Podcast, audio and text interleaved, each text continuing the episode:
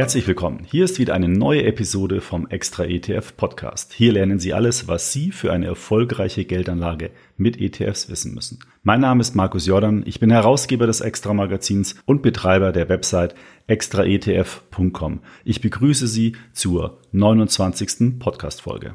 Bisher war es leider so, dass sich Frauen tendenziell weniger für das Thema Finanzen interessiert haben. Aber seit einigen Jahren gibt es unter der Bezeichnung Female Finance eine sehr erfreuliche Entwicklung. Es gibt von verschiedenen Seiten unterschiedliche Initiativen, die versuchen, Frauen das Thema Finanzen näher zu bringen. Einen wichtigen Anteil daran haben Finanzbloggerinnen, die versuchen auf ihre Art und Weise Frauen für das Thema Finanzen und damit natürlich auch für das Thema Geldanlage zu begeistern.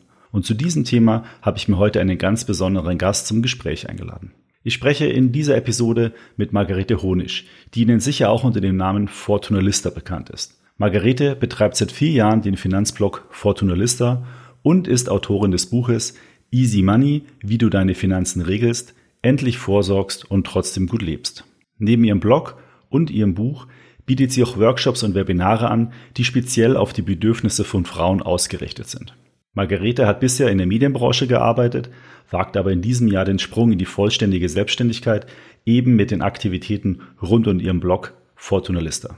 Wir sprechen also heute über das Thema Finanzen für Frauen und welche Besonderheiten es dabei gibt, aber auch welche Unterschiede es zwischen den Anlagementalitäten von Frauen und Männern gibt. Bevor wir jetzt gleich in das Gespräch gehen, möchte ich Sie noch auf unsere Webseite extraetf.com hinweisen. Dort finden Sie wirklich sehr viele Informationen rund um ETFs und ganz neu, Sie können dort jetzt kostenfrei Musterportfolios anlegen, eine Watchlist erstellen und sogar Ihr Bankdepot mit unserer Plattform verbinden. Damit haben Sie dann das perfekte Tool, um Ihre privaten Finanzen besser zu verwalten. Probieren Sie es doch mal aus. Alle Infos finden Sie unter extraetf.com. Wenn Ihnen das Angebot gefällt, dann habe ich jetzt noch einen Bonus für Sie. Denn wenn Sie sich bis Ende Januar für ein kostenpflichtiges Jahresabo entscheiden, mit dem Sie dann mehrere Musterportfolios anlegen und Bankverbindungen verknüpfen können, können Sie jetzt 25 Prozent auf die Jahresgebühr sparen. Dazu geben Sie im Warenkorb einfach den Kupo-Code EXTRAETF25 ein. Der Rabatt wird Ihnen dann direkt im Warenkorb abgezogen. Das Angebot sollten Sie sich nicht entgehen lassen. Nun aber weiter zu meinem Talk mit Margarete Honisch. Ja, hallo Margarete, herzlich willkommen im Extra ETF Podcast. Hallo und vielen Dank für die Einladung. Ja, sehr gerne. Äh, freue ich mich schon auf unser Gespräch. Margarete, du bist ja unter dem Namen Fortunalista bekannt als äh, Finanzbloggerin und auch als erfolgreiche Buchautorin. Und dein Blog, das hatte ich ja vorhin auch schon erwähnt, richtet sich ja aktuell im Schwerpunkt ja an Frauen, die sich selbstständig um ihre Finanzen kümmern. Und beim Stöbern auf deinem Blog bin ich auf einen Passus äh, gestoßen, den ich ganz äh, spannend fand. Äh, dort hast du geschrieben, ich zitiere das mal, die ersten 30 Jahre meines Lebens bin ich äh, den Themen wie Geldsparen, Finanzanlage, Altersvorsorge oder Aktien erfolgreich aus dem Weg gegangen. Dafür waren die Themen Fashion, Beauty, Reisen, Feiern umso interessanter für mich. Um die langweiligen Themen äh, kann ich mich ja auch noch später kümmern, dachte ich. Aber wann genau fängt später eigentlich an? Und das finde ich eigentlich eine super spannende Frage. Denn warum ist es aus deiner Sicht denn eigentlich so wichtig, dass man seine Finanzen in den Griff bekommt? Und vor allen Dingen auch, wann sollte man denn damit anfangen? Mhm. Ja, genau. Also es war tatsächlich so, dass ich die ersten 30 Jahre oder 29 meines Lebens äh, dem Thema sehr erfolgreich aus dem Weg gegangen bin. Und ich habe immer geschaut, dass ich Geld in die Haushaltskasse bekomme, also dass ich äh, habe hab immer verschiedene Jobs gemacht und immer geschaut, wie ich auch mein Gehalt erhöhen kann. Aber ja, wie du schon richtig zitiert hast, auch alles mal schon ausgegeben. Und das Problem ist halt einfach, ähm, was ich auch damals tatsächlich nicht wusste, was mir nicht so bewusst war, ist, dass die Rente später nicht reichen wird. Also ich habe tatsächlich geglaubt, Vielleicht meinen viele auch, dass es ein naiver Glaube ist, aber ich bin davon ausgegangen, na ja, wir leben ja in einem Sozialstaat und wenn ich jetzt irgendwie arbeite und einigermaßen okay verdiene, dann habe ich später auch eine gute Rente, wie man mhm. das vielleicht so ein bisschen von den Großeltern oder so kennt. Naja, und ähm, ja, das waren für mich dann tatsächlich so ein bisschen so ein paar ernüchternde Momente, als ich festgestellt habe, okay, es gibt sowas wie eine Rentenlücke und äh, es wird schon von vornherein davon ausgegangen, dass man privat vorsorgt. Und ja, das war dann tatsächlich so ein bisschen äh, so ein Schockmoment, der mich dazu dann auch gebracht hat, wirklich auch schnell zu schauen, was ich jetzt machen kann, um mich um mein Geld zu kümmern. Und ich denke, dass es auch viele nicht wissen, dass es wirklich gar nicht darum geht, wenn man jetzt investiert beispielsweise, dass es äh, um darum geht, dass man ein Vermögen aufbaut oder reich wird, sondern in erster Linie muss man erstmal schauen, dass man sich überhaupt absichert und da führt halt heutzutage kein anderer Weg dran vorbei. Hm. Ja, ich glaube, das Thema das größte Sparthema ist ja letztendlich dann auch die Altersvorsorge, weil das ist das gleichzeitig aber auch blödste Thema, weil es so weit weg ist in der Zukunft und man gar ja. nicht denkt, dass man jetzt schon anfangen sollte. Ja, warum sollte man denn früher anfangen? Also je früher, desto besser.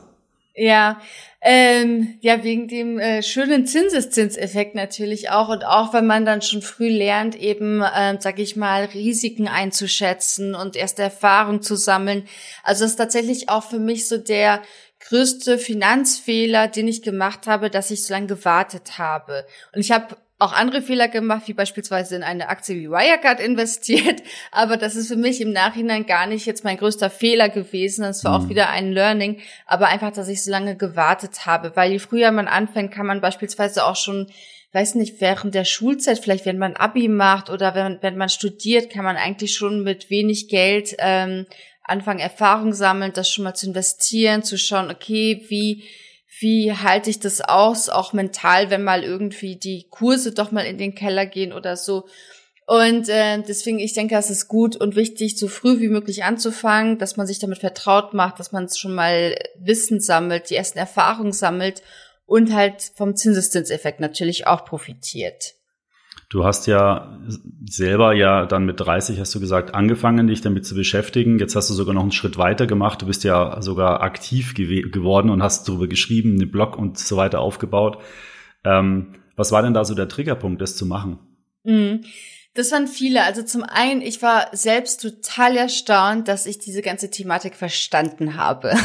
Ich komme aus, eigentlich aus der Medienbranche, habe keinen Bankenhintergrund oder keine Bankenlehre, auch kein BWL-Studium gemacht und für mich war das immer so, okay, Aktien, das ist irgendwas, das muss ewig kompliziert sein, weil es gibt schon einen Grund, warum diese ganzen alten Männer in Anzügen sich nur damit beschäftigen. Mhm. Und hatte immer sehr viel Respekt davor. Und habe dann eben mich informiert und festgestellt, okay, also ich verstehe das sogar und ich kann das auch umsetzen und es ist gar nicht so schwierig. Das war der eine Grund, dass ich mir halt gedacht habe, das ist so ein wichtiges Thema, es ist nicht schwierig das muss man eigentlich auch allen anderen sagen und mitteilen, dass sie das machen müssen, dass es nicht kompliziert ist und man keine Angst davor haben muss.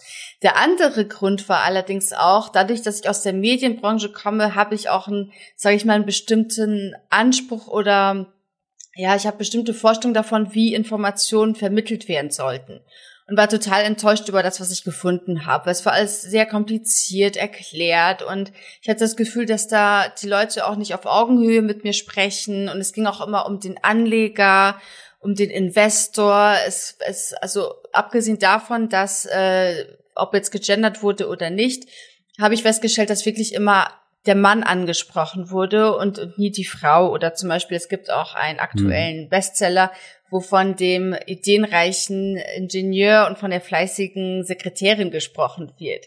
Ähm, und ich als junge Frau habe mich da einfach nicht angesprochen gefühlt und habe mir gedacht, man muss doch diese Informationen auch wirklich jedem verständlich vermitteln können, weil es ist einfach nicht so schwierig.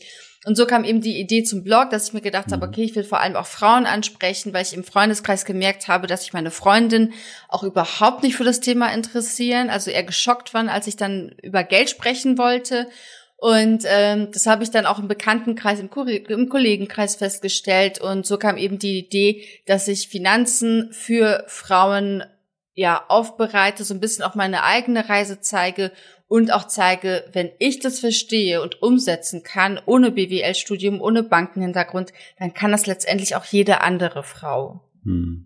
Ja, ich habe ähm, auch die Erfahrung gemacht, ich, meine, ich bin so ein Banker im Anzug. Ja, also ich habe äh, eine Banklehre gemacht, ganz klassisch äh, über Jahrzehnte hinweg habe ich in der Bank gearbeitet. Aber ich muss sagen, ähm, mein Learning ist, Geldanlage ist wirklich super simpel. Also mhm. man kann es ja sehr komplex und sehr äh, ausgeklügelt machen. Meistens führt das dann dazu, dass man zum Beispiel viel zu viel Transaktionen oder so macht oder meint, man muss äh, jede Sau durchs Dorf reiten, sage ich mal. Ja.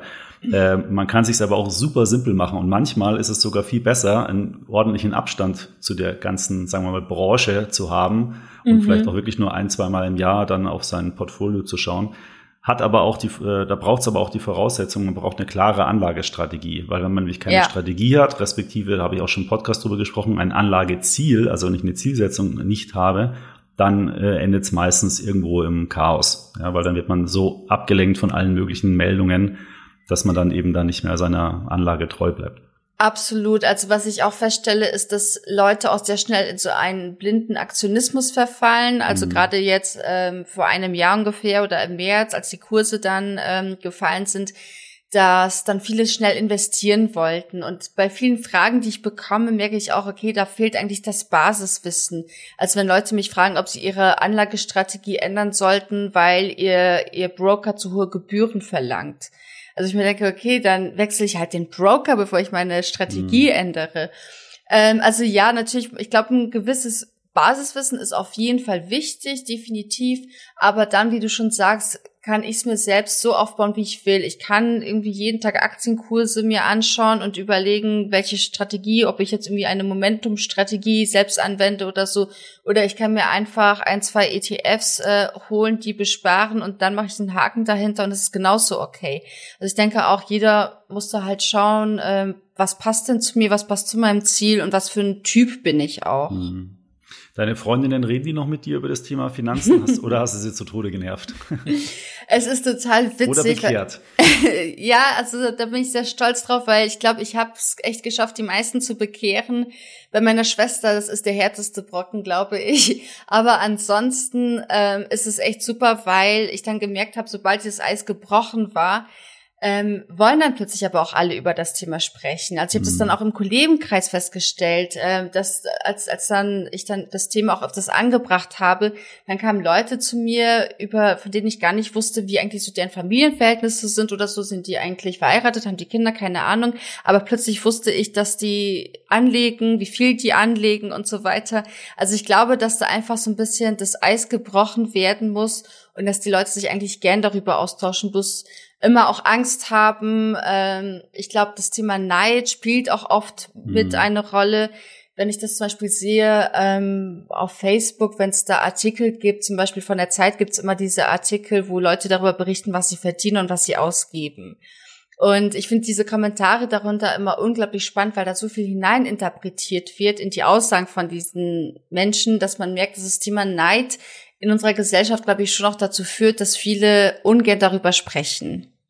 Ja, ich finde es auch immer ganz interessant. Ähm, ich meine, jeder, der vielleicht ein bisschen besseren Job hat, ein bisschen besser verdient, der äh, kommt vielleicht auch nicht so sehr über die Runden, weil er halt auch gleichzeitig entsprechend steigende Ausgaben hat. Ja, ähm, im Verhältnis zu jemandem, der vielleicht nicht so viel Geld hat. Aber trotzdem kann jeder sparen. Es ist halt ja. äh, die Frage, ähm, wie viel man sich da abzwackt jeden Monat. Du hattest äh, auch einen Satz auf der Webseite bei dir geschrieben, Altersarmut ist weiblich. Ähm, vielleicht kannst du das nochmal ganz kurz äh, erläutern, weil das ist ja schon sehr plakativ. Ja. Mhm. Ja, sehr plakativ, leider aber auch sehr wahr tatsächlich. Ähm Nachdem unser Rentensystem ja eben so funktioniert, dass ich je nachdem, wie viel ich verdiene, wie lange ich arbeite, meine Punkte bekomme und tatsächlich Deutschland im, auch im Europa-Vergleich ein Land ist, was, glaube ich, da noch sehr traditionell ist, also wo die Frauen dann oft nach dem ersten Kind maximal in Teilzeit dann zurück in den Job gehen, manchmal auch nur einen 450-Euro-Job machen, ähm, kommt natürlich nichts in die gesetzliche Rente rein. Und mhm. das ist, glaube ich, vielen auch so nicht bewusst. Und irgendwann kommt dann ähm, ja das, das Erwachen, wenn dann die Rente kurz davor steht und man merkt, man hat kaum Rentenpunkte. Und dieses System hat ja so lange gut funktioniert, solange Ehen tatsächlich auch noch bis zum, äh, sag ich mal, bis dass der Tod euch scheidet galt. Aber das gilt ja mittlerweile auch nicht mehr. Und da muss man einfach auch schauen, dass man selbst vorsorgt. Also meiner Meinung nach muss jede Frau ihr eigenes Geld haben und auch ihre eigene Altersvorsorge haben und sie nicht auch auf die Altersvorsorge vom Partner zum Beispiel verlassen. Ähm, und da gibt's auch eine Studie, die zitiere ich immer wieder gern, weil die Zahlen einfach mhm. so krass erschreckend sind vom Bundesfamilienministerium. Die ist jetzt mittlerweile schon vier, fünf Jahre alt. Die nennt sich Mitten im Leben. Und da hat man auch so ein bisschen untersucht, vor allem die Frauen zwischen 30 und 50 und festgestellt, dass nur ein Bruchteil der Frauen Vollzeit arbeitet, dass ich glaube, gerade mal zehn Prozent der Frauen über 2000 Euro netto verdienen. Sprich, es ist dann natürlich auch weniger da, um, äh, um auch privat vorzusorgen, dass man zum Beispiel Aktien oder ETFs kauft. Ähm, und man hat festgestellt, dass viele Frauen, ich glaube, es waren 19 Prozent der Frauen, die verheiratet sind, auch gar nicht mehr arbeiten. Und es sind eben auch oft qualifizierte Frauen, ähm, die dann natürlich, also bei mir ist es so, ich arbeite im Medienbereich, ich arbeite mhm. sehr digital. Ich, wenn ich fünf Jahre aussetzen würde aus meinem Job, ich würde sehr lange brauchen, um da überhaupt wieder reinzukommen, weil natürlich entwickelt sich alles weiter. Das ist etwas, was man eben auch bedenken muss. Es geht eben auch im Arbeitsleben weiter. Man das, die Berufswelt ändert sich auch und dann muss man schauen, ob man wieder den Platz zurückfindet. Und ich kann das auch total verstehen. Natürlich ist jetzt auch, sage ich mal, Karriere jetzt nicht für, für jede Frau und nicht jede Frau hat da Bock drauf und das ist auch vollkommen in Ordnung. Aber man muss sich trotzdem dessen bewusst werden, wenn man sagt, okay, ich möchte jetzt aber trotzdem für meine Kinder da sein, für meinen Mann da sein und so weiter, mich im Haushalt kümmern, was auch komplett legitim ist, dann muss ich trotzdem wissen, oder zumindest im Hinterkopf ähm, den, den Gedanken auch haben, dass ich irgendwie privat vorsorgen muss, weil mhm. sonst müssen vielleicht auch später meine Kinder für mich aufkommen. Das muss man halt dann wahrscheinlich in der Familienfinanzplanung, sage ich mal, mit berücksichtigen, dass halt auch sozusagen das Geld, was dann vom Vater zum Beispiel in die Familie reingebracht wird, nicht nur jetzt für Kinder und den Lebenshaushalt äh, verwendet wird, sondern eben auch speziellen Teil davon in die Altersvorsorge nochmal speziell der Frau dann. Genau, genau, absolut, weil letztendlich ist es ja kostenlose Arbeit, wenn man so will. Also mhm. weil die Frau ist eben zu Hause, kümmert sich dann um alles. Der Mann kann in der Zeit Geld verdienen, zahlt vielleicht in die Betriebsrente ein, hat vermögenswirksame Leistung, hat dann vielleicht noch ein, ein Aktiendepot oder ETFs oder was weiß ich. Und äh, natürlich auch die gesetzliche Rentenversicherung. Also hat sozusagen alle drei Säulen, die es bei uns gibt, äh, schön abgedeckt und die Frau hat halt eben nichts. Und ähm, es muss ja nicht nur unbedingt gleich zur Scheidung kommen. Es können ja auch andere Sachen passieren. Mhm. Beispielsweise der Partner wird erwerbsunfähig. Ähm, also es sind viele Faktoren, die da einfach eine Rolle spielen. Und da muss ich einfach als Frau schauen und auch mit meinem Partner sprechen, was man in diesem Fall machen kann, damit auch äh, beide abgesichert sind und nicht nur der Teil, der dann eben ähm, auf, auf die Karriere oder die Arbeit verzichtet wenn du ähm, mit deiner Community so Kontakt hältst, was äh, sind denn da so die typischen Fragen, die dann da an dich gestellt werden? Ähm, das ist recht unterschiedlich. Also zum einen merke ich, dass sehr viel Unsicherheit herrscht tatsächlich. Also ich habe das Gefühl oder auch die Erfahrung gemacht, dass viele Frauen sich extrem lange zu dem Thema informieren aber selbst sehr unsicher sind, was die eigenen Fähigkeiten betrifft. Mhm. Also das heißt, man liest dann jahrelang Blogs und Bücher oder besucht vielleicht auch noch ein Seminar oder so und traut sich dann einfach nicht, das Gelernte umzusetzen.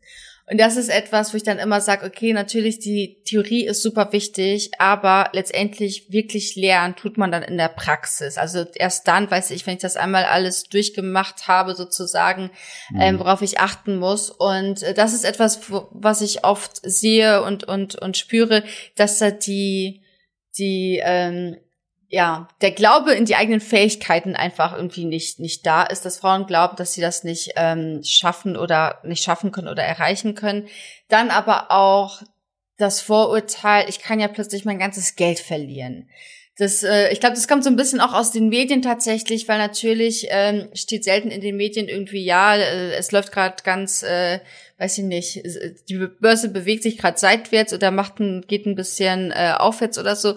Was natürlich für Schlagzeilen sorgt, ist äh, Bilanzskandal bei Wirecard, Telekom-Aktie natürlich, das ist immer noch vielen in denen, sag ich mal, in der Erinnerung, in den Knochen.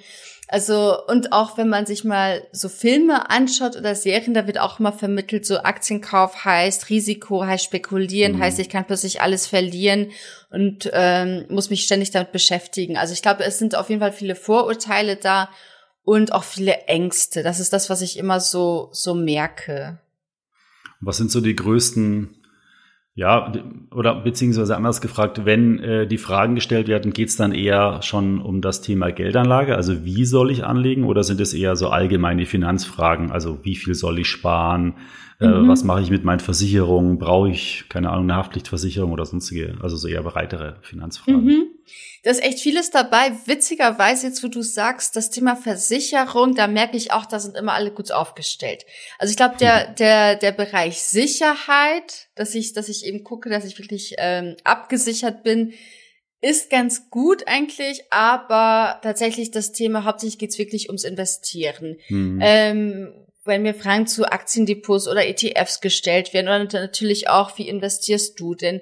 Und das ist halt immer so ein bisschen tricky, sag ich mal, weil was wir auch schon hatten, eben es, jeder hat das ein eigenes Ziel, jeder hat eine eigene Strategie und vor allem ist jeder ein anderer Risikotyp. Also ich weiß von mir, dass ich aktuell eher ein, sag ich mal, Schanzenori eine schanzenorientierte Anlegerin mhm. bin, was ich dann jetzt aber auch, ähm, sag ich mal, Teilnehmerin oder Leserin auch nicht so vermitteln würde, sondern ich glaube, da muss halt wirklich jede Schau schauen, womit fühle ich mich wohl. Ähm, was ich aber auch immer sage, zum Beispiel, ich würde jetzt auch nicht unbedingt in MSCI World investieren, weil alle vom MSCI World immer sprechen, sondern da muss man auch gucken, gibt es da noch andere Sachen, die mich interessieren, die besser zu mir passen. Ähm, also klar sind die Fragen sind oft schon sehr konkret tatsächlich, äh, was man von einzelnen Aktien hält und so weiter. Aber ich glaube, das ist wichtig, dass jeder sozusagen ja seine eigene Recherche macht und ähm, sich das Basiswissen holt, aber dann die Eigenrecherche auch macht. Wir haben ja bei uns auf der Webseite, ich weiß nicht, ob du es weißt, äh, so ein Tool, äh, den Risikokapazitätsrechner nennen wir das. Und da kann man mhm. anhand zehn Fragen äh, so durchklicken. Das sind so ein bisschen Risikofragen, aber auch ein bisschen Einkommensfragen. Und am Ende kommt dann eine Zahl raus zwischen 0 und 100. Und die Zahl, die dann da rauskommt, das ist so ein bisschen die empfohlene Aktienquote, äh, die, die wir jemandem raten. Also vielleicht ist es ja ganz interessant für jemanden, das mal zu machen, weil dann ich finde es immer spannend, wenn man sich vorher mal eine Zahl aufschreibt und sagt so, okay, also ich könnte mir vorstellen, meinetwegen 60 Prozent Aktienquote, das würde zu mir passen. Und dann durchläuft man mal diesen Fragebogen und dann mhm. kommt entweder, vielleicht kommt ja 60 raus, vielleicht kommt aber auch 30 raus oder vielleicht kommt 90 raus. Ähm, dann kann man sich nochmal so ein bisschen ähm, vergleichen. Ähm, was wir sozusagen vorschlagen. Ja. Das ist spannend, das muss ich auch mal machen und Ja, ich packe den Link mal in die Show Notes, äh, dann äh, kann man da nochmal reingehen. Ähm, welche Fehler machen denn Frauen da bei dem Thema Geldanlage dann am, am häufigsten? Also bei der Portfoliozusammenstellung, du hast immer jetzt Aktien auch gesagt, ist es eher ein Aktienthema, dass die Leute eher fragen, welche Aktien soll ich kaufen oder ist es eher ein ETF-Thema zum Beispiel? Mhm. Beides tatsächlich. Ähm, ich habe die Erfahrung gemacht, dass viele mit ETFs anfangen oder mit einem ETF anfangen und dann so ein bisschen doch heiß auf das Thema werden und dann auch ein bisschen in Einzelaktien investieren wollen oder noch in andere Anlageformen. Das finde ich mal ganz spannend. Ähm, also es ist auch sehr gemischt. Ich kriege auch viele Fragen zum Beispiel nach Kryptowährung oder so. Also ich merke da ähm, dieses, sag ich mal, Vorurteil, dass man sagt, alle Frauen sind sehr auf Sicherheit bedacht. Das trifft auf viele Frauen definitiv zu, aber es gibt auch immer wieder Frauen, die sich dann doch für andere Sachen interessieren auch gerne mal Sachen ausprobieren oder sowas wie Spielgeld auch einsetzen.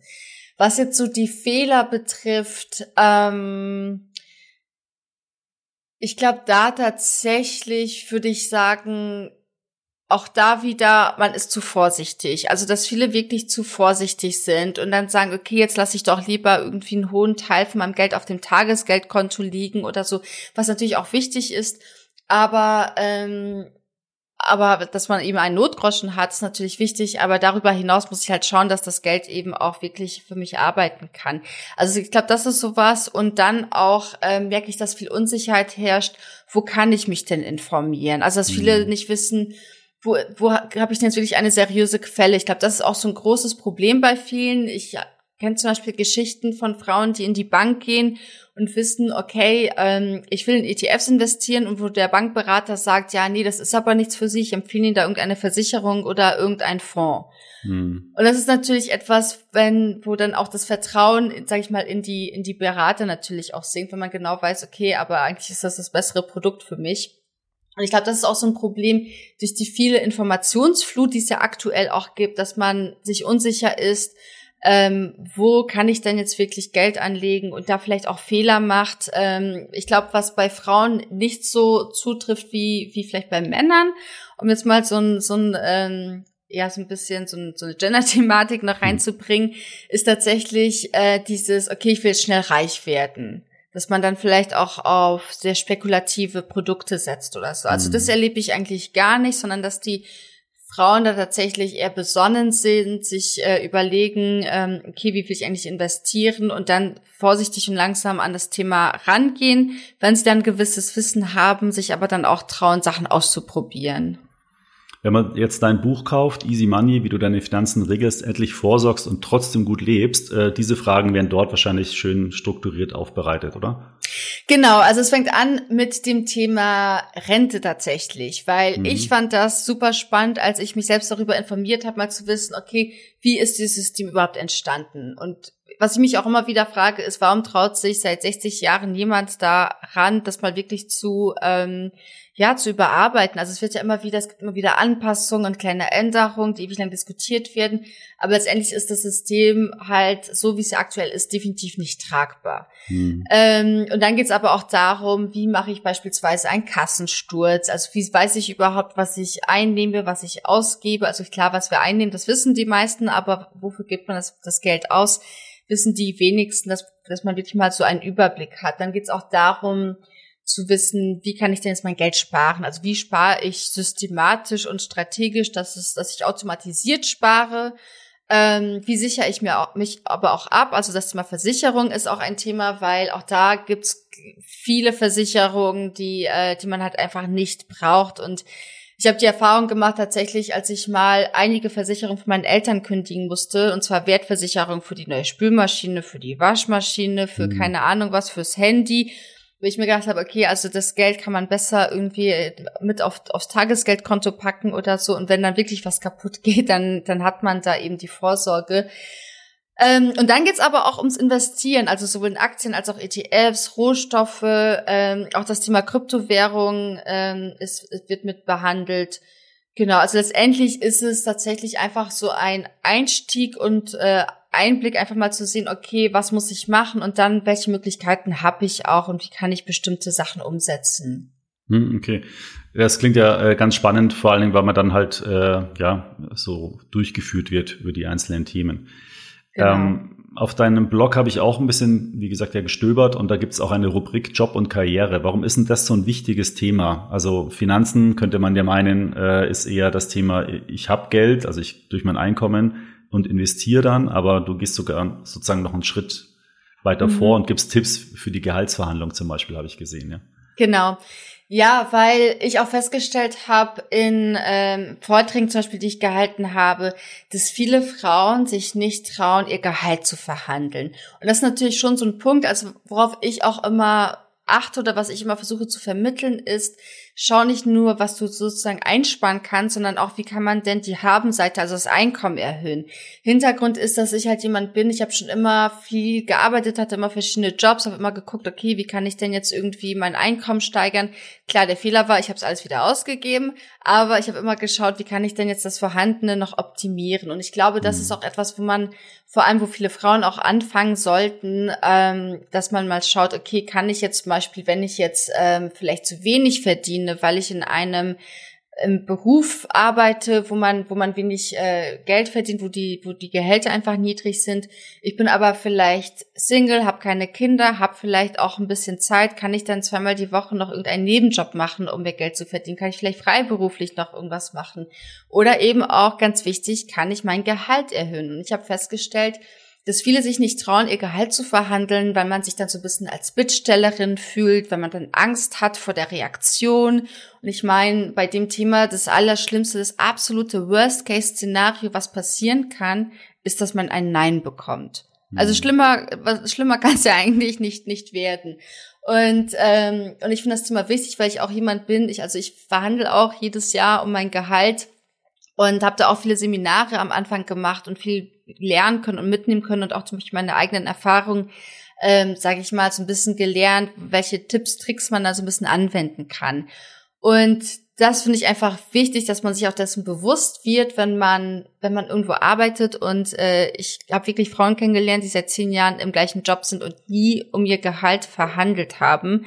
Das heißt letztendlich, habe ich auf der einen Seite ja immer mehr Erfahrung, immer mehr Wissen, weiß, wie der Laden läuft. Ähm, auf der anderen Seite wird mein Gehalt aber immer weniger durch die Inflation. Mhm. Und es wird den meisten halt gar nicht so bewusst, dass sie letztendlich jedes Jahr für immer weniger Geld arbeiten, obwohl sie immer mehr Wissen und immer mehr reinbringen auch. Oder vielleicht auch durch Weiterbildung da nochmal zusätzliche Qualifikationen haben. Ähm, also ich glaube, das ist schon mal ein ganz wichtiger Punkt, an dem man einsetzen sollte, vor allem wenn Frauen zu mir sagen, ja, ich würde gerne investieren, ich habe aber kein Geld. Da ich auch, okay, aber dann schau doch mal, ob du das Vorhandene optimieren kannst oder erhöhen kannst. Man muss also immer beide Seiten sozusagen anschauen. Also Einnahmen steigern, Kosten, sagen wir mal, optimieren ja. und das dann, äh, was übrig bleibt, sozusagen sparen. Ja? Genau. Ähm, man sagt ja immer, Frauen sind die besseren Anleger. Stimmt es? Ähm, und wenn du sagst ja, dann was glaubst du denn, dass die Gründe dafür sind? Mhm. Bisschen was hast du ja schon angesprochen auch vorhin, ja? Ja, also ich kann mich da tatsächlich hauptsächlich natürlich auch nur auf Studien beziehen, weil ich jetzt auch nicht in Aktiendepots reinschauen kann und eben auch nur das weiß, was ich äh, selbst gesagt bekomme von, von meinen Leserinnen. Aber tatsächlich gibt es Studien und es gibt immer wieder Studien, die zeigen, dass Frauen besser investieren oder das bessere Händchen haben bei Investitionen. Das sind jetzt nicht Riesenprozentpunkte. Wir sprechen jetzt nicht hier von, von fünf Prozent oder so, sondern meistens sind es tatsächlich so Bereiche um ein Prozent ungefähr, ähm, die sich natürlich aber auch auf die Dauer auswirken. Und Hintergrund ist, dass Frauen da auch so ein bisschen besonnener sind. Das heißt, dass sie weniger traden, seltener handeln, dass sie tatsächlich dann sagen, entweder investieren sie in ETFs oder investieren in Aktien, die sie dann auch lange halten. Ähm, und das sorgt natürlich dafür, dass geringere Gebühren anfallen und dadurch Kosten gespart werden und sich das dann auch besser auf die Rendite auswirkt. Also das ist so einer der der Hauptgründe tatsächlich, dass weniger das heißt, diese gehandelt Besonnenheit wird. ist ja eigentlich dann gut, ja. Absolut. Wenn jetzt, gerade wenn ich so eine passive Anlagestrategie mit ETFs zum Beispiel äh, nutze, da ist es ja gut, wenn man besonnen ist und eben nicht aktiv eingreift. Genau, genau. Und ich glaube, das hat sich jetzt auch in der Corona-Krise gezeigt. Also da bin ich auch gespannt tatsächlich äh, auf die Studie vom, vom nächsten Jahr oder auf die Studien, die es dann dazu geben wird, wie sich da das Anlegerverhalten geäußert hat. Ähm, ich habe das also was ich so beobachtet habe oder auch ähm, ja aus aus aus dem Austausch aus meiner Community weiß, ist dann, dass dann viele auch gekauft haben, als die Kurse gefallen sind beispielsweise. Ähm, oder aber auch die, die nicht gekauft haben, die haben auch einfach ihre Papiere gehalten oder ihre ETFs gehalten und, und auch nichts gemacht. Und das ist natürlich, wie wir jetzt auch rückblickend sehen, das Beste natürlich, was man hätte machen können. Hm. Ja, ich glaube, das Problem ist immer, bei der Geldanlage in, in Aktien, egal in welcher Form, so die Diskrepanz zwischen der, der eigenen ja, Risikokapazität, nenne ich es nochmal, also mit dem Gefühl, wo, wo man wirklich aushalten kann, also Verluste mhm. aushalten und das, was man aber sieht. Also, weil wenn ich jetzt zum Beispiel sehe, Tesla, keine Ahnung, in einem Jahr 600 Prozent die Aktie äh, gestiegen, mhm. dann ist es ja wahnsinnig attraktiv. Ja, aber dass die dazwischen mal Phasen hatte, wo die vielleicht 20, 30 Prozent auch gefallen ist, ähm, das blendet man dann aus. Und wenn man dann halt eine Anlagestrategie hat, die vom Charakter her viel zu risikoreich ist und ich ihn dann in so einer Phase wie jetzt äh, diesem Crash im, im Frühjahr ähm, 2020, ähm, wenn ich da dann verkaufe, dann ist komplett alles letztendlich zerstört, weil das ist ja das Schlimmste, was ich machen kann, in einem, in einem absoluten Crash-Szenario, sage ich mal, wirklich zu verkaufen. Genau in diesen Phasen muss man halt aushalten können und dann die, die äh, schlechte Phase einfach aushalten kann. Ja, total. Also ähm, ich fand es auch ganz witzig tatsächlich in diesem Jahr, weil ich weiß noch, als ich meinen ersten ETF und meine ersten zwei ETFs irgendwie gekauft habe. Was war denn das für einer? Äh, der erste war auf den DAX, den habe ich nicht mehr. Ähm, klar, Home Bias und so weiter. Ähm, es lag aber auch daran so ein bisschen, dass ich, ähm, also ich habe mir damals ein, ein Buch geholt, ähm, Börse leicht verständlich heißt das, glaube ich. Mhm. Finde ich immer noch super gut. Und da war immer als Beispiel der DAX. Da habe ich mir gedacht, okay, alles klar, da kann ja nicht schief gehen und habe dann eben in DAX investiert. Und der zweite war der Nasdaq 100, mhm. den ich immer noch habe.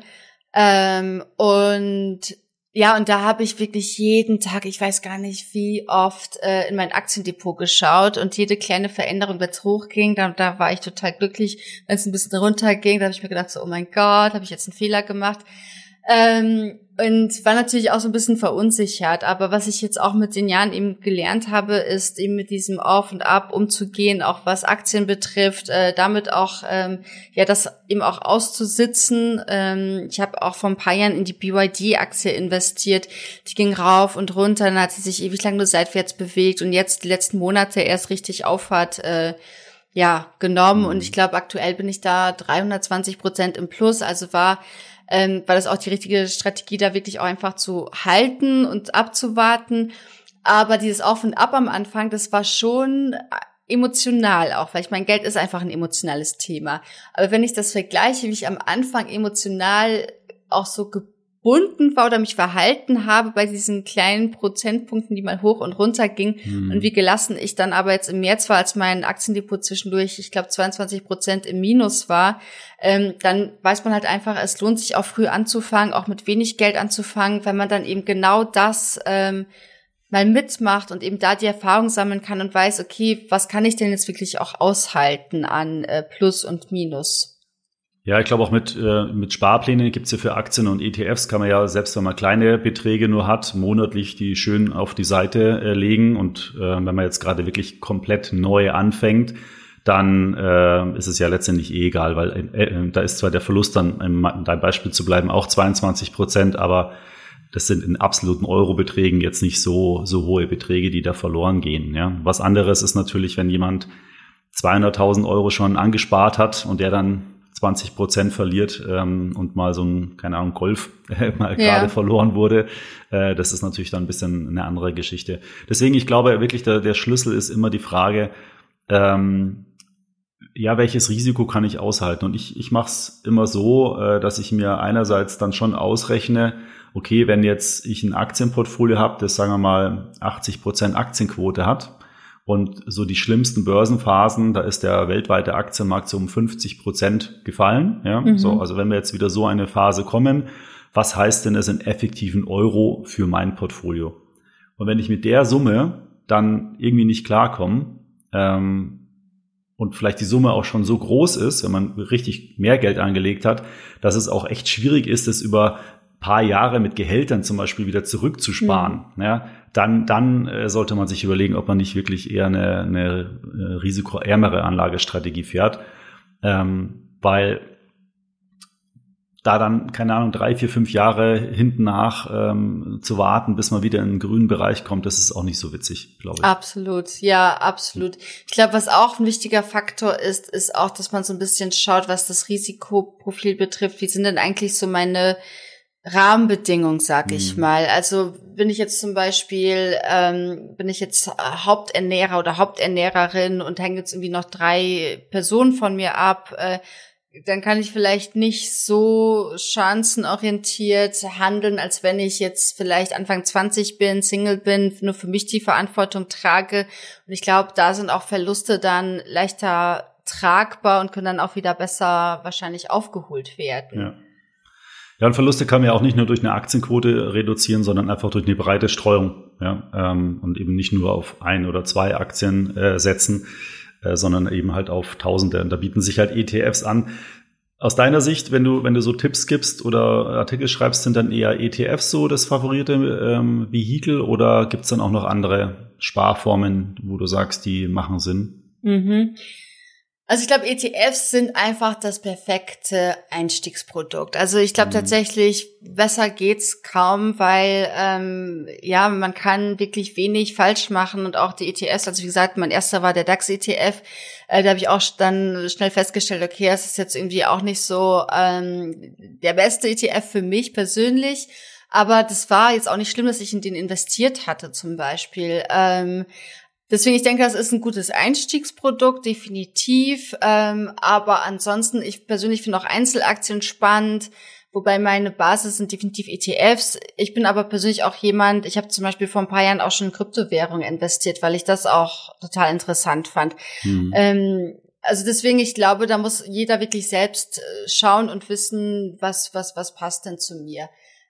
Meistens schreibe ich oder empfehle ich tatsächlich als Einstiegsprodukt auch, dass man ETFs wählt, weil es ist auch, ähm, sag ich mal, mit wenigen Kriterien kann ich schon sehen, okay, was ist denn jetzt ein ETF, der zu mir passt, worin will ich investieren, wie wähle ich ihn aus. Es ist alles sehr schnell gemacht. Und ich habe die Erfahrung gemacht tatsächlich, dass dann viele aber irgendwann sagen, okay, jetzt will ich aber noch mal was anderes ausprobieren.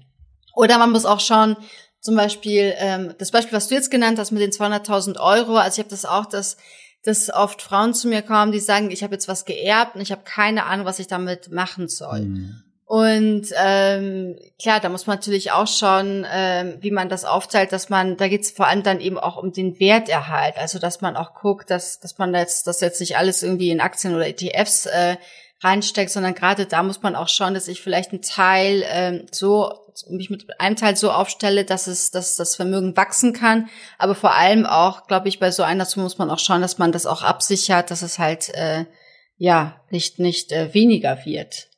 Ist denn äh, so Erben und Vererben auch ein. Thema für Frauen im Speziellen, dass sie sich mehr Sorgen zum Beispiel oder nicht Sorgen, sondern eher Gedanken machen über die Familie, gerade wenn Kinder da sind? Mhm. Ja, komischerweise, also ich habe die Erfahrung gemacht, eher schon, was, was die aktuelle Situation betrifft, das jetzt, also so ans Erben bestimmt auch, aber äh, habe ich jetzt zum Beispiel keinen konkreten Fall, von dem ich jetzt berichten könnte. Hm. Ähm, worauf viele immer noch setzen, ist zum Beispiel sowas wie Lebensversicherung. Und ähm, ich denke, das ist aber ein absolutes Auslaufmodell. Also da empfehle ich immer eine Risikolebensversicherung und dass man dann halt eben, was den Vermögensaufbau betrifft, dann doch auf ETFs setzt, weil ich denke, eine, also eine Risikolebensversicherung ist, glaube ich, die selbstloseste Versicherung, die man überhaupt, die es überhaupt gibt, weil die eben nur dann eintritt, wenn ich dann halt eben tot bin. Aber damit kann ich ja eben auch schon mal vorsorgen. Das Thema Investieren für Kinder ist aber auf jeden Fall auch sehr beliebt, dass man auch da schon mal schaut. Viele Frauen fragen dann äh, nach einem ETF für ihre Kinder und wenn ich sie dann frage, mhm. ob sie dann schon selbst investieren, dann heißt es auch so, nee, ich mache noch nichts, aber für mein Kind möchte ich einen ETF-Sparplan ähm, anlegen. Und ähm, eine Finanzblogger-Kollegin, die Claudia Müller, hat mal gesagt, letztendlich ist bei der Altersvorsorge so wie beim Flugzeug mit der Atemmaske. Erstmal muss mhm. man schauen, dass man sich selbst also versorgt. Aufsetzt, ja. Genau. Mhm. Und dann muss man schauen, dass man auch äh, das, das Kind versorgt. Das fand ich äh, einen super guten Vergleich, weil genauso ist es. Erstmal muss ich schauen, dass ich selbst abgesichert bin. Weil wenn ich selbst nicht bin, dann müssen vielleicht irgendwann meine Kinder dafür aufkommen. Aber wenn ich selbst abgesichert bin, dann kann ich mich auch um die Absicherung meiner Kinder kümmern. Auf der anderen Seite muss ich sagen, ähm, gerade, also Eltern haben da meiner Meinung nach eine Riesenverantwortung und auch die Großeltern, und zwar, wenn ein Neugeborenes auf die Welt kommt, weil aus eigener Erfahrung, also ich habe keine Kinder, aber mein Bruder und äh, wir, äh, oder ich als Onkel mit meiner Frau zusammen, ähm, haben äh, einen Sparplan abgeschlossen ähm, beziehungsweise haben, ich glaube, es waren 25 Euro, ist ja nicht so viel eigentlich, aber haben gesagt, bis zum 18. Lebensjahr zahlen wir das. Ja, mein Vater hat ab und zu mal zu Weihnachten und Geburtstag was eingezahlt und mit 18 hat er das bekommen und da ist echt ein richtig großer Betrag zusammengekommen. Ähm, und diese ersten 18 Jahre, ähm, bis ein junger Mensch dann irgendwie mal überhaupt Kontakt hat mit Geld, weil vorher wird das ja von den Eltern äh, versorgt äh, und, und abgedeckt, die sind so wertvoll äh, weil da mhm. kann man voll in Aktien gehen, da kann man monatlich äh, was einzahlen. Da ist es vollkommen irrelevant, wohin die Börsen gehen, rauf und runter. Am, also über so einen langen Zeitraum kommt da sicherlich 5, 6, 7 Prozent äh, Rendite pro Jahr raus, äh, wenn man ein reines Aktienportfolio hat. Und da startet er mit einem riesengroßen Betrag dann in sein Leben und entweder ist es dann schon die komplette Finanzierung von einem Studium oder was weiß ich, vom Führerschein sowieso, aber es ermöglicht ihm einfach äh, schon mal was, ähm, wo, wo er drauf aufbauen kann. Und ähm, das ist immer so mein großes Anliegen, dass dann Eltern äh, nicht nur gucken, dass das Kind äh, wohl behütet aufwächst, in einem schönen Kinderzimmer leben kann und so weiter, sondern das gehört für mich unmittelbar dazu. Kind versorgen heißt auch Altersvorsorge für das Kind am Tag idealerweise der Geburt äh, halt zu beginnen. Ja, total, absolut. Und das Schöne oder der schöne Nebeneffekt dabei ist ja auch noch, dass dann ähm, ein Kind oder ein Jugendlicher dann auch sieht, was wirklich mit dem Geld passiert, wie sich das entwickelt, also das wirklich ja. mitverfolgen kann und schon mal, sage ich mal, passiv so auch so ein bisschen erste Erfahrung sammeln kann. Weil das ist ja auch so ein bisschen das Problem unserer Gesellschaft, nicht nur, dass Geld ein Tabuthema ist, sondern wenn ich das im Elternhaus nicht mitbekommen habe, lerne ich es halt auch nicht in der Schule, ich lerne es nicht im Studium oder in der Ausbildung, es sei denn, ich mache etwas in dem Bereich. Also das heißt, es ist tatsächlich aktuell noch sehr ein sehr privates, persönliches Thema, was nur eben im persönlichen Umfeld ähm, vermittelt werden kann. Ich glaube, gerade deswegen sind auch aktuell Finanzblogs und Bücher zu dem Thema beliebt, weil man dieses Wissen eben nirgendwo anders herbekommt. Und wenn die mhm. Eltern eben auch schon äh, immer nur gespart haben und vom Investieren die Finger lassen oder Angst haben, woher soll ich dann dieses Wissen haben, wenn nicht aus dem Internet? Ja, Ja, das stimmt. Ich habe äh, aus meiner persönlichen Erfahrung, ich habe mich schon immer für Börse und äh, Banking, sage ich mal im weitesten Sinne, interessiert. Äh, das hat bei mir damit angefangen, dass ich meine Mutter früher immer beim Einkaufen logischerweise als Kind begleitet habe. Und äh, dann war immer wieder mal auch Besuch bei der Bank äh, ist da angestanden. Und da war das aber noch so, das war eine, das war die Vereinsbank, äh, also vor der Fusion mit der Hypobank. Ähm, und da hatten die an der Kasse diese Panzerglasscheiben und da hing immer so ein ausgedruckter Zettel mit Aktien.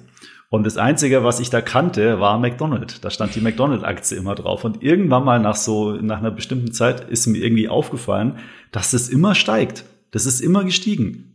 Dann habe ich gedacht, das gibt's doch nicht. Was ist denn das Cooles? Und dann habe ich das äh, in der Zeitung äh, am Frühstückstisch immer noch so mitverfolgt. Und ja, dann habe ich irgendwann mal, das war meine erste Aktie, McDonald's-Aktien gekauft. Und äh, durch die Erfahrung, äh, das war, dass die immer steigt, dann gab es mal einen Aktiensplit, dann ist sie weiter gestiegen. Dann habe ich gedacht, das ist echt genial. Äh, da, ich wollte immer Börsenmakler werden. Ja, das hat dann nicht ganz geklappt, aber der Finanzbranche bin ich zumindest treu geblieben. Ähm, und äh, das ist, glaube ich, eine wichtige Erfahrung gewesen. Ähm, und diese Erfahrung wünsche ich eigentlich auch vielen anderen. Und mhm. wie du gesagt hast, das Kind kann sich so ein bisschen an Finanzen gewöhnen. Ich glaube, das ist einfach echt sehr, sehr wichtig. Ähm, weil Finanzen gehören zum Leben und die gehören nicht nur zum Leben im Sinne von ausgeben, äh, sondern auch zum Thema investieren. Absolut. Ja, ich meine, die gehören ja zu unserem täglichen ja, Leben dazu. Und ich kenne das auch, ich glaube, das ist auch so ein bisschen so ein Mindset-Problem von Frauen, dass sie sagen, ja, Geld ist aber irgendwie böse und oder der böse Kapitalismus und so weiter.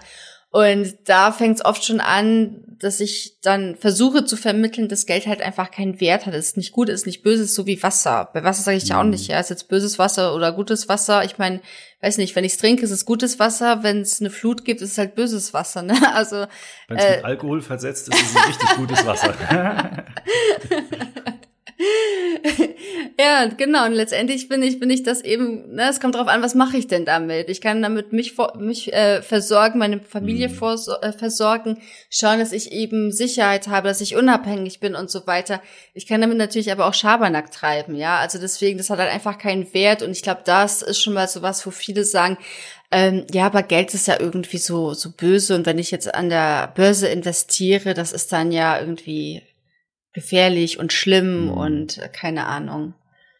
Ja. Ich finde den Gedanken, das habe ich glaube ich auch schon mehrmals im Podcast gesagt, ich finde den Gedanken einfach so unheimlich äh, äh, spannend, wenn ich mir vorstelle, wenn man sein Geld zum Beispiel in MSCI World investiert hat. Ja, da sind ja 1600 oder mehr Aktien drin. Und wenn ich mir dann vorstelle, jeden Morgen auf der ganzen Welt stehen Menschen auf, gehen in diese Firmen, in die ich investiert habe, indirekt versuchen irgendeine kleine Wertschöpfung mit jeder Schraube, die gedreht wird, mit jedem E-Mail, die gesendet wird, versuchen die eine Wertschöpfung für das Unternehmen, für sich selbst, für, für deren Gehalt sozusagen zu mhm. erwirtschaften, mhm. aber letztendlich auch für mich. Das ist doch eine total coole äh, Vorstellung. Und ähm, mir gefällt einfach der Gedanke. Wenn ich mir vorstelle, da stehen auf der ganzen Welt Millionen von Menschen auf und, und tun etwas für mich, obwohl ich die gar nicht kenne. Äh, und ähm, und letztendlich für sich auch was. Also ich finde das äh, eine super Vorstellung und ähm, vielleicht motiviert es ja den einen oder anderen, sich mal auch mit dem Gedanken Geldanlage ein bisschen besser zu beschäftigen. Hast du denn eigentlich finanzielle Vorsätze für 2021? Ähm, also ich habe immer, ich setze mir schon jedes Jahr Ziele seit ein paar Jahren, die jetzt meine persönlichen Finanzen betreffen, die aber, sage ich jetzt mal, auch meine Selbstständigkeit betreffen. Und da habe ich auch jetzt für nächstes Jahr Ziele. Ähm, also was meine Selbstständigkeit betrifft, hatte ich jetzt äh, das Ziel im letzten Jahr, meinen Umsatz zum Beispiel zu, zu verdoppeln, war sehr ambitioniert, aber habe ich geschafft. Und für nächstes Jahr möchte ich da auch so nochmal um 80 Prozent versuchen zu, zu, ja, zu steigen. Und ich habe aber auch private Ziele, was natürlich auch mein Aktiendepot betrifft. Und ein Ziel ist aber mal eine neue Investitionsart auszuprobieren. Ich spiele aktuell mit dem Gedanken, dieses Jahr in eine Immobilie zu investieren. Mhm. Und bis jetzt hat mich das Thema immer so ein bisschen abgeschreckt, weil ähm, bei der Aktie ist es ja so, oder bei einem ETF-Sparplan, den suche ich mir aus, den kaufe ich, wenn ich den nicht mehr haben will, verkaufe ich ihn. Und ja, bei einer Immobilie ist da natürlich ein ganz anderer Aufwand dahinter. Ähm, sei es jetzt Mieter suchen oder wenn es dann irgendwie Probleme gibt, sich drum kümmern und alles. Und eine Aktie, die ruft mich nicht an und sagt irgendwie, keine Ahnung, äh, dass die, dass die Fensterdichtung nicht mehr, nicht mehr ja. so funktioniert oder so. Deswegen, das hat mich ein bisschen bis jetzt immer vor dem Thema abgeschreckt, aber ähm, ja, das ist ein, ein Vorsatz, tatsächlich eine neue Investitionsform mal auszuprobieren. Und da bin ich gerade aktuell, schwanke ich eher zur Immobilie tatsächlich. Magst Aber auch in nicht München in München dann was kaufen? Nein, nein, definitiv nicht. Und auch ich, nicht zur Eigennutzung, sondern also als, als Vermietung. Genau, ne? definitiv hm. zur, zur, zur Miete, genau, zum Vermieten. Ähm, nein, in München definitiv nicht. Also da habe ich mich nur ganz kurz umgeschaut und es ist ähm, es ist ja eigentlich fast unmöglich, aktuell in München tatsächlich eine Immobilie während der eigenen Lebenszeit abzubezahlen, sag ich mal, allein durch die Mieteinnahmen. Also der mhm. Markt, mhm. da gibt's immer wieder auch Artikel, ich glaube, neulich war auch in der Financial Times ein Artikel, dass äh, der Münchner Mietmarkt oder der, der, der Münchner Immobilienmarkt ähm, sozusagen die größte Immobilienblase der Welt sei aktuell. Also von daher. Es gibt so eine Studie von der UBS, die so Finanzmär ähm, ähm, Immobilienmärkte analysiert und da stand München ganz oben. Ja. Ah ja, genau, das kann es sein. Aber ich muss sagen, ich bin mit dem Thema halt echt noch nicht so gut vertraut. Ich muss mich da auf jeden Fall auch äh, einlesen, austauschen, vielleicht auch mal ein Seminar besuchen oder so. Aber es ist auch etwas, was mir Spaß macht, also mich auch in neue Themen dann einzuarbeiten und, und da auch Neues zu lernen und auszuprobieren. Wobei gut ausprobieren würde ich jetzt bei einer Immobilie nicht sagen. Aber ähm, ja, das ist halt etwas, was mich gerade interessiert und definitiv nicht München. Vielleicht, äh, ich habe in Leipzig studiert, kenne mich da so ein bisschen mit der Stadt aus, mit den mit den Vierteln aus. Das ist etwas, was ich gerade noch äh, ganz äh, ganz interessant finde. Ich glaube, Berlin könnte auch immer noch interessant sein, aber da muss ich definitiv noch viel viel Eigenrecherche betreiben. Können wir uns gerne mal unterhalten, äh, weil ich habe ein bisschen Erfahrung in dem Bereich. Ähm, vielleicht äh, so die ein oder anderen Tipp kann ich dir geben. Ah, super, die ja. nehme ich sehr gerne. genau. Ja, super. Du, äh, vielen Dank erstmal für das Gespräch. Ähm, ich würde gerne noch äh, das obligatorische äh, Spiel mit dir spielen. Ähm, oder ist ja kein Spiel in dem Sinne, aber eine kleine Abschlussfragerunde würde ich gerne mit dir machen. Und zwar habe ich mir ein paar äh, Begriffspärchen überlegt, ähm, die ich dir jetzt vorlesen werde. Und du müsstest dich dann immer für eins der beiden ähm, entscheiden mhm. und kurz begründen, warum du dich für das eine oder andere ähm, entscheiden, entschieden hast. Okay. Ja, also schauen wir mal das erste. Ähm, äh, ich frage einfach mal.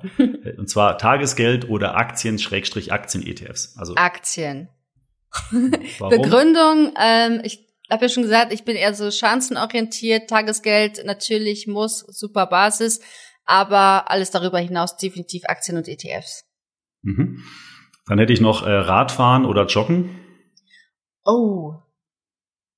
Radfahren. Ich habe mir letztes Jahr erst ein Rennrad gekauft. Ich muss Radfahren sagen.